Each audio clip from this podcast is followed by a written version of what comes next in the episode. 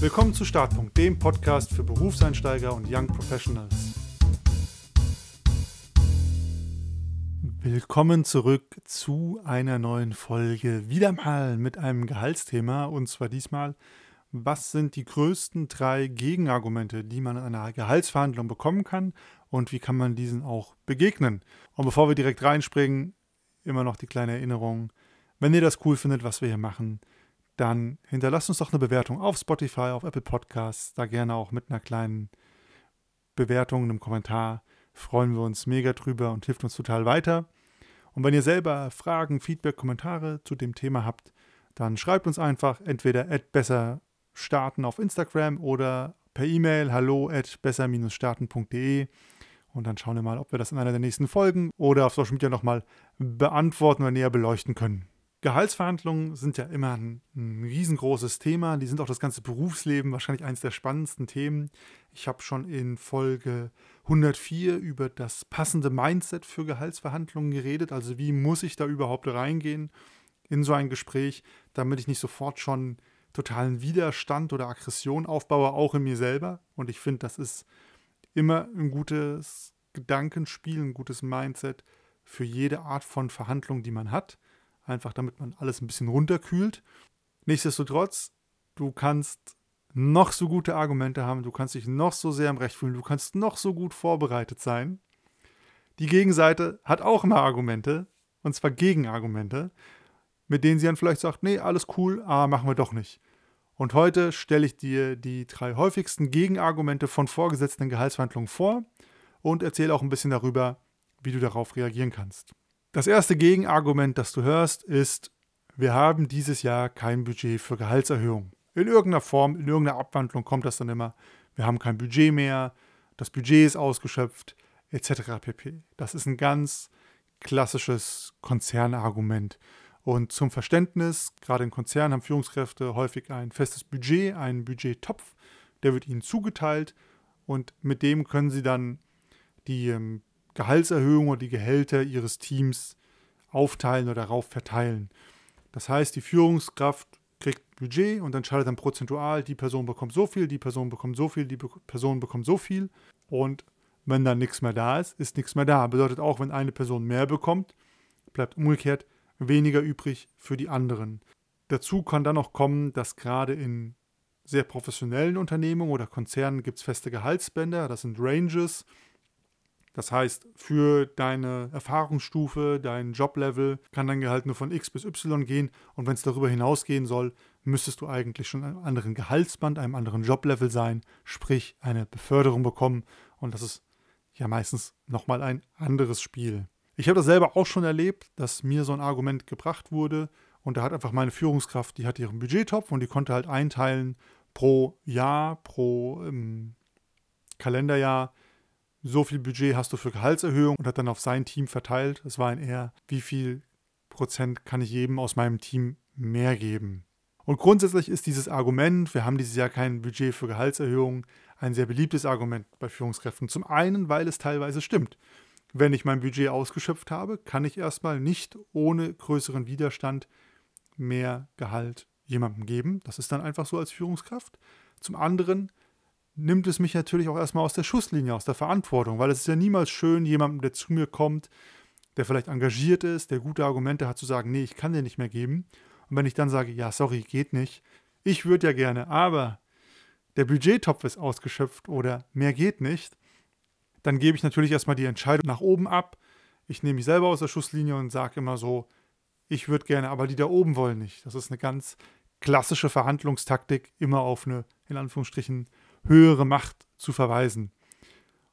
Und wie ich schon gesagt habe, ja, es gibt diese Grenzen und ja, da kommt man noch nicht unbedingt dagegen an, aber wenn es wirklich drauf ankommt und man sehr wichtig für das Unternehmen ist oder gut argumentiert, findet sich immer eine Lösung, auch jenseits aller vermeintlichen festen oder starren Regeln. Also, das heißt, wenn es dir wirklich wichtig ist, musst du dich nicht ins Boxhorn jagen lassen von vermeintlich festen und starren Regeln, die das Unternehmen hat, weil das Unternehmen kann die auch jederzeit wieder ändern, wenn es muss. Das kann aber ein Gamble sein, je nachdem, wie sehr du pushen willst oder auch kannst. Wenn dieses Argument kommt, hast du aber nichtsdestotrotz mehrere Möglichkeiten, dem zu begegnen. Zum einen kannst du es erstmal challengen, also hinterfragen. Okay, was bedeutet das genau, Budgettopf ausgeschöpft? Kannst du mir das erklären? Wie passiert das denn? Wer legt das Budget denn fest? Wann ist der Budgettopf denn nicht ausgeschöpft? Also einfach durch Verständnisfragen dein Gegenüber auch in die Position bringen, dass sie das nicht einfach nur als billiges Argument benutzen kann, sondern es dir wirklich erklären muss und in Anführungsstrichen sich ein bisschen rechtfertigen muss. Führt nicht unbedingt dazu, dass es dich weiterbringt, aber es kann natürlich dazu helfen, dass entweder die Argumentation ein bisschen bröckelt und du dadurch dem Gegenüber so ein bisschen die, dieses Gegenargument nimmst, weil sich dann rausstellt, ja, okay, du legst das Budget fest und du kannst entscheiden. Und dann muss natürlich die Person irgendwann sich von diesem Argument lösen und einfach im Zweifel knallhart sagen, ja, ich lege das Budget fest, aber ich werde dir dieses Jahr nicht mehr geben aus dem, dem Grund. Heißt, kriegst du vielleicht immer noch nicht mehr Geld, aber eine ehrlichere Antwort oder ein ehrlicheres Gegenargument oder du kommst sogar dahin herauszufinden, was müsste denn passieren, damit das vielleicht nächstes Jahr nicht mehr so ist.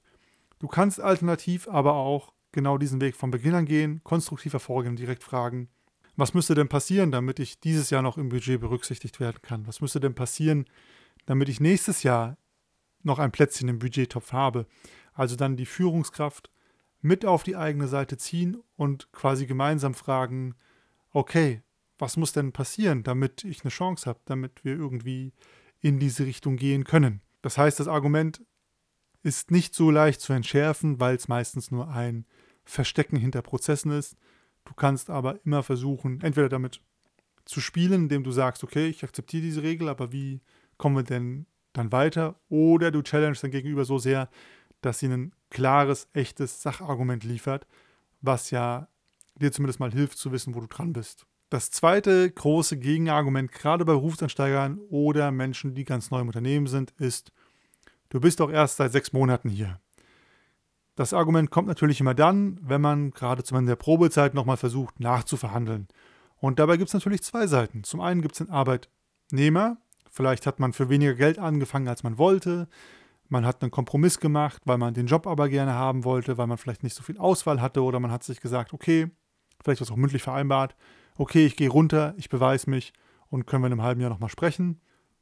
Umgekehrt gibt es den Arbeitgeber, der vielleicht die Perspektive hat, jetzt haben wir das Gehalt auch erst verhandelt, jetzt kommt die Person schon wieder und will schon wieder verhandeln.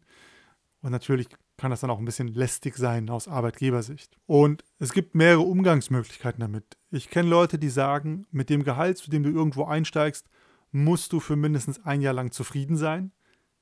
Finde ich grundsätzlich keine dumme Idee und hat natürlich den Vorteil, wenn du genau so deinen Vertrag abgeschlossen hast, kann dir dieses Argument eigentlich nie begegnen, weil du erst nach einem Jahr kommst und versuchst nachzuverhandeln bzw. zu erhöhen. Und ich würde es auch immer empfehlen, wenn du keinen krassen Zugzwang hast, um ein Gehalt abzuschließen oder einen Vertrag abzuschließen, dann mach das immer zu einem Gehalt, mit dem du halbwegs zufrieden bist. Also wenn du ein Gehalt direkt schon annimmst, wo du direkt weißt, damit kannst du deinen Lebensunterhaltsstand jetzt nicht finanzieren, dann bist du ja ab Tag 1 unzufrieden mit dem Gehalt und hast auch sofort diesen, diesen Need, diesen Sachzwang, sehr, sehr zeitnah dein Gehalt neu zu verhandeln und hast dann vielleicht aber nicht unbedingt Sachargumente gegenüber dem Arbeitgeber auf deiner Seite, um genau diesen Punkt zu machen. Nichtsdestotrotz kann man immer sein Gehalt verhandeln, wenn es gerechtfertigt ist, und dann ist es egal, ob du ein halbes Jahr, ein Jahr oder zehn Jahre im Unternehmen bist. Und genau das ist bei dem Argument, du bist doch erst sechs Monate hier, der Punkt. Und das heißt, das Wichtigste, was du brauchst, wenn du frühzeitig neu verhandeln willst, zum Ende der Probezeit hin, sind gute Argumente, warum du in das Gespräch gehst. Und ein einfaches, ich bin aber unzufrieden, das wird nicht reichen, sondern da musst du schon wissen, die und die Gründe rechtfertigen ein höheres Gehalt. Diesen Track Record habe ich hier schon. Da solltest du dir auf jeden Fall vorab eine gute Strategie überlegen und eine gute Argumentationskette. Und ein Punkt kann natürlich sein zu sagen, okay, ich habe diesen Job unter folgenden Umständen angenommen das war okay. Jetzt habe ich hier ein paar Sachen gezeigt, meine Leistung abgerufen und ich finde, jetzt haben sich die Rahmenbedingungen deutlich geändert und deswegen ist folgendes Gehalt auch meiner Meinung nach angemessener. Und das letzte große Gegenargument, das es gibt bei Gehaltsverhandlungen, ist technisch gesehen kein Argument, sondern mehr eine Verzögerungstaktik und zwar, lass uns nochmal in ein paar Monaten schauen.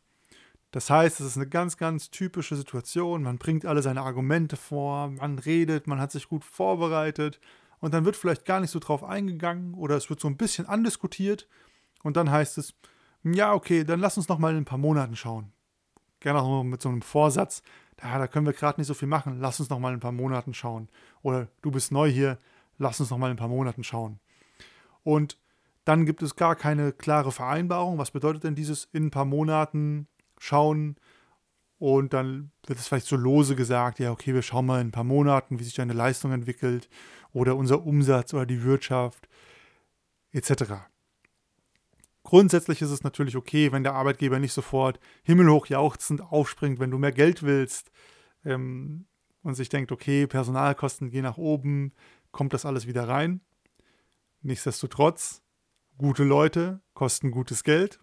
Das weiß eigentlich auch jedes gute Unternehmen. Und Verschleppungstaktiken in Gesprächen finde ich persönlich immer super anstrengend, weil das einfach unfair ist und kein offener Umgang. Also man kann ja auch eine offene Diskussion führen, mit offenem Visier kämpfen und im Zweifel lieber direkt sagen als Arbeitgeber, nein, ich werde dir keine Gehaltserhöhung geben, aus den und den Gründen. Und dann da lieber ehrlich sein. Aber das wäre jetzt eine Devise, die ich fahren würde, zu sagen, lieber gebe ich jemandem ehrlichen Grund und dann auch vielleicht einen ehrlichen Grund, mit dem äh, man als anfragende Person was anfangen kann oder auch weiß, entweder nein, aus dem Grund nicht und der liegt an dir oder nein, aus dem Grund und der liegt beim Unternehmen.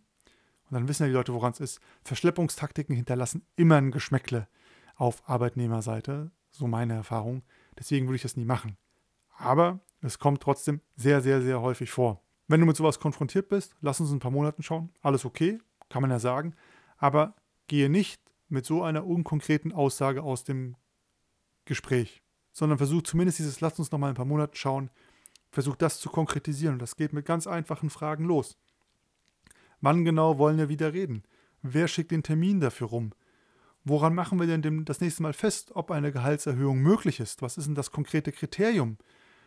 Oder du kannst auch fragen, was kann ich denn tun, um euch die Entscheidung bis zum nächsten Mal zu erleichtern? Und die Antworten auf diese Fragen, die auf jeden Fall gestellt werden müssen, die würde ich in irgendeiner Form verschriftlichen, damit dann auch beim nächsten Mal nicht wieder die Antwort kommt, lass uns noch mal in ein paar Monaten schauen. Weil so Verzögerungstaktiken, die kann man natürlich immer wieder aneinander hängen.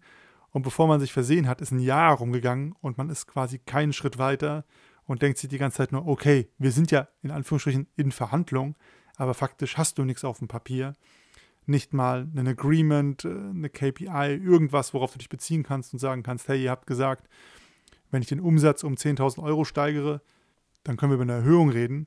Wenn du nicht mal sowas hast, dann hast du ja wirklich gar nichts, worauf du dich berufen kannst. Und deswegen, wenn so Verzögerungstaktiken kommen, das Gegenmittel ist, konkretisieren, das Gegenüber dazu bringen und das auch einfordern, Zeitrahmen zu konkretisieren, Entscheidungskriterien zu konkretisieren und dann diese Sachen auch nicht nur mündlich vereinbaren, sondern verschriftlichen. Das waren mal drei sehr häufige Gegenargumente in Gehaltsverhandlungen. Uns interessiert natürlich wie immer, welche Argumente kennt ihr noch? Schreibt uns dafür einfach auf Instagram at besserstarten oder per E-Mail hallo at besser-starten.de und ansonsten bis zum nächsten Mal.